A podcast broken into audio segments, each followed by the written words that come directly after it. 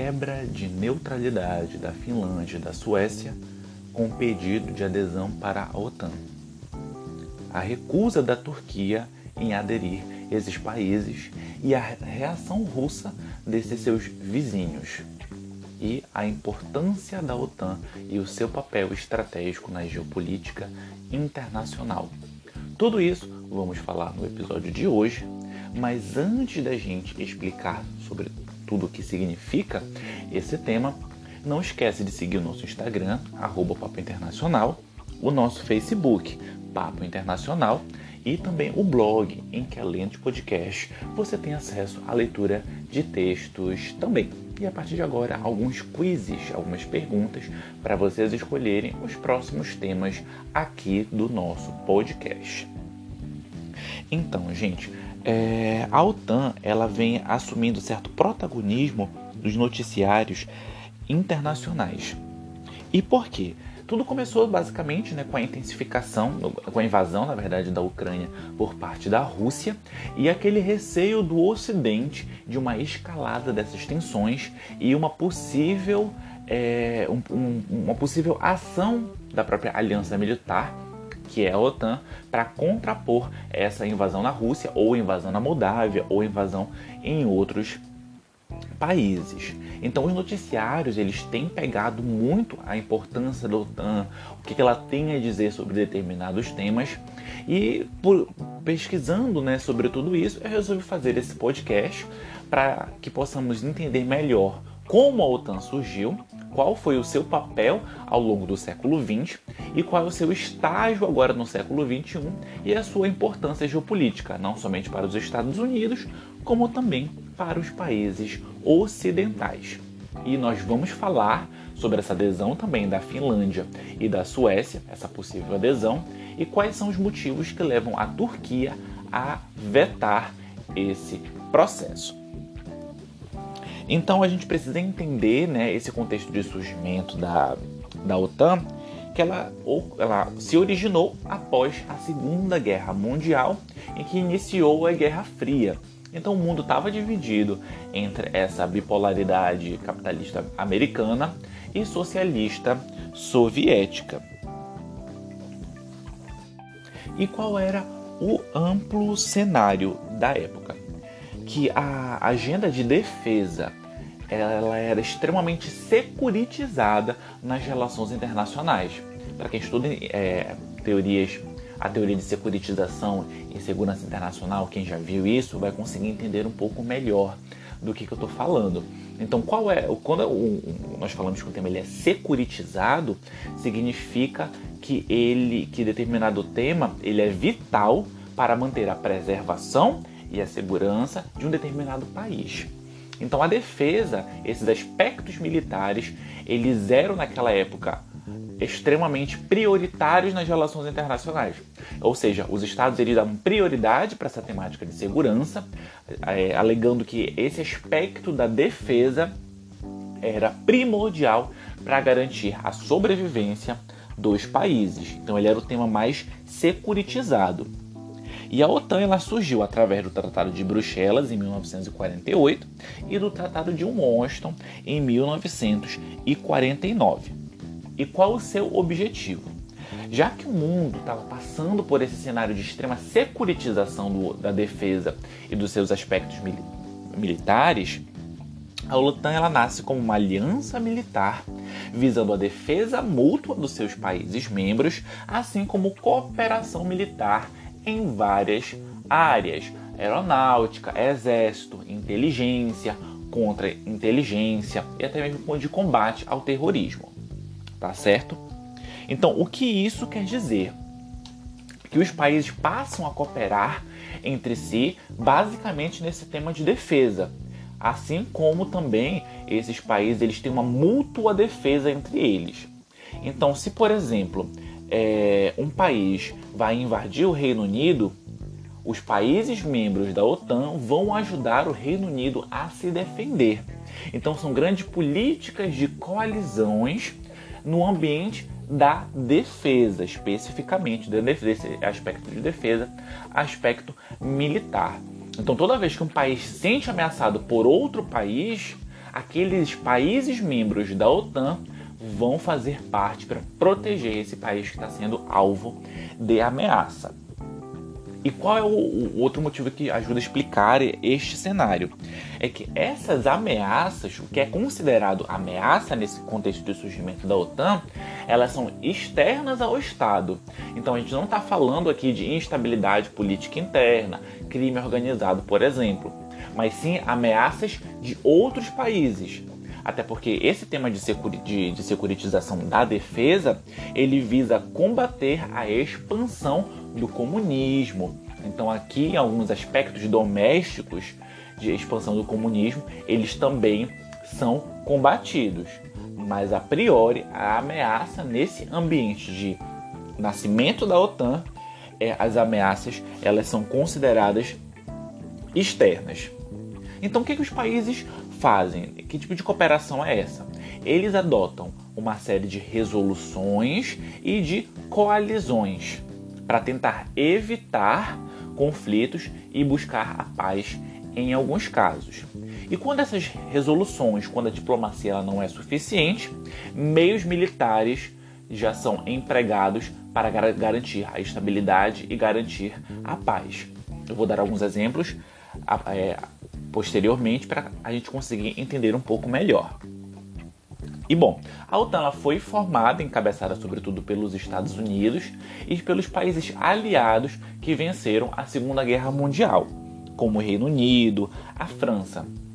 E posteriormente foi incorporando outras nações, como a Alemanha Ocidental, a Turquia, a Itália.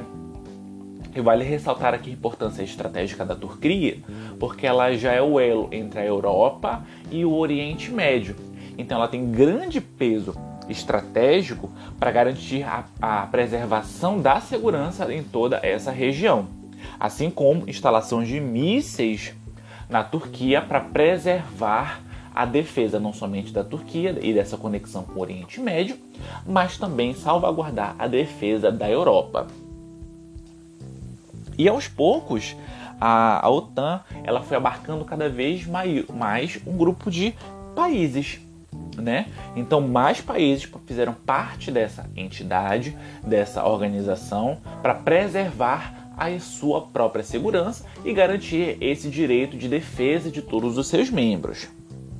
E atualmente, a, a OTAN ela apresenta cerca de 30 países, entre eles ex-repúblicas socialistas soviéticas como a Estônia, Letônia, Lituânia e até mesmo a Polônia. Então, os Estados Unidos, que encabeçaram, que encabeçam até hoje a OTAN e os seus principais aliados ocidentais, procuraram ampliar essa parceria para reduzir o número de ameaças possíveis das, nas relações internacionais. Então, se eu sou parceiro hoje militar de uma ex-república soviética, significa que a Rússia atualmente pode ter menos poder de fogo ao entrar em conflito é, com países ocidentais. Então, ela pode oferecer um menor nível de ameaça. Então, continuamente, os países eles têm uma série de discussões, uma série de estudos sobre quais, quais são as questões que afetam a segurança. E a gente pode ressaltar aqui um desses aspectos que tem sido extremamente importante, que ocorreram sobretudo agora nos anos 2000, né, no século 21, que foi a questão do terrorismo. Após os atentados do 11 de setembro, né, em Nova York, os Estados Unidos iniciaram a guerra ao terror e fez com que os, os próprios países que integram a OTAN auxiliassem esse combate. E não sei se vocês lembram, mas agora essa última década, década de 10 do século 21, houve a ascensão do Estado Islâmico, que também foi extremamente combatido pelos países ocidentais, em que várias ações fundamentalistas do grupo terrorista ocorreram não somente nos Estados Unidos e no Oriente Médio, mas a própria Europa foi palco de uma série de atentados, tornando esse tema cada vez mais securitizado de combate ao terrorismo fundamentalista islâmico.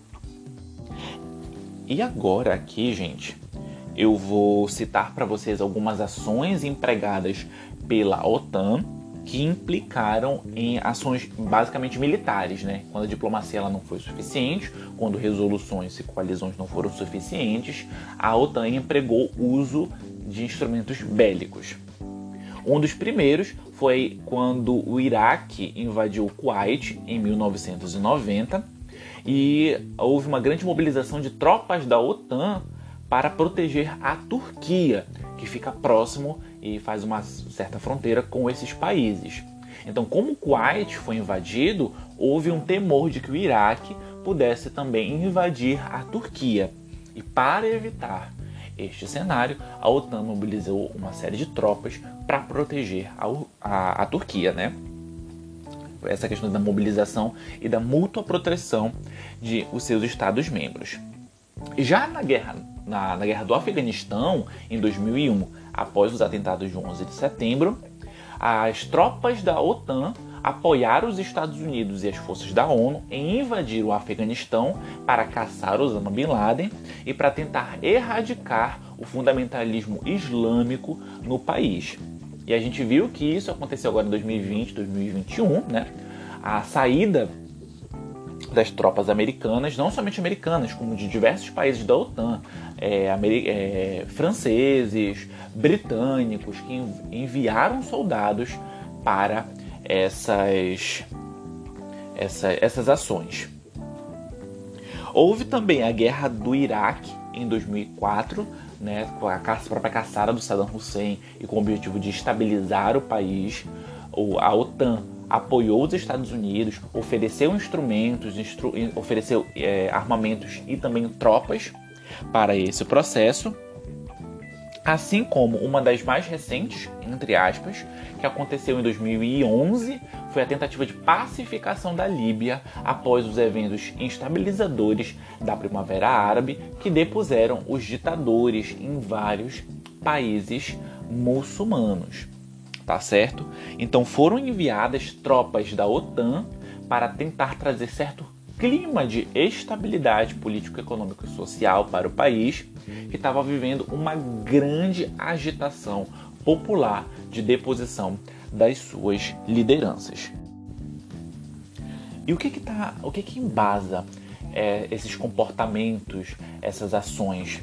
É justamente o artigo 5 da Organização do Tratado do Atlântico Norte, a OTAN que visa auxiliar membros que estejam sujeitos a ataques armados em ações de legítima defesa coletiva. Então esse próprio artigo, ele fundamenta e ele cria instrumentos vinculantes para que os países que fazem parte da OTAN consigam defender de forma coletiva os seus países membros. E agora eu vou falar aqui uma curiosidade que muitas pessoas não sabiam, mas que a própria OTAN, em 2014, enviou suas tropas para proteger, por exemplo, os países bálticos, né? Estônia, Lituânia, Letônia, e também para proteger a Polônia, Romênia e Bulgária. Por quê? Porque não sei se vocês lembram, mas foi no ano de 2014 que houve a anexação da Crimeia por parte da Rússia tentando trazer certo clima de constitucionalidade, de legalidade, que se deu através da, do referendo que aconteceu na Crimeia. Então, os países da OTAN e a própria organização viram essa anexação da, Crimó, da Crimeia com certo temor de que fosse possível com que a Rússia ampliasse a anexação de outros territórios. E justamente para coibir essas ações, eles enviaram tropas para esses países: Estônia, Letônia, Lituânia, Polônia, Romênia e Bulgária.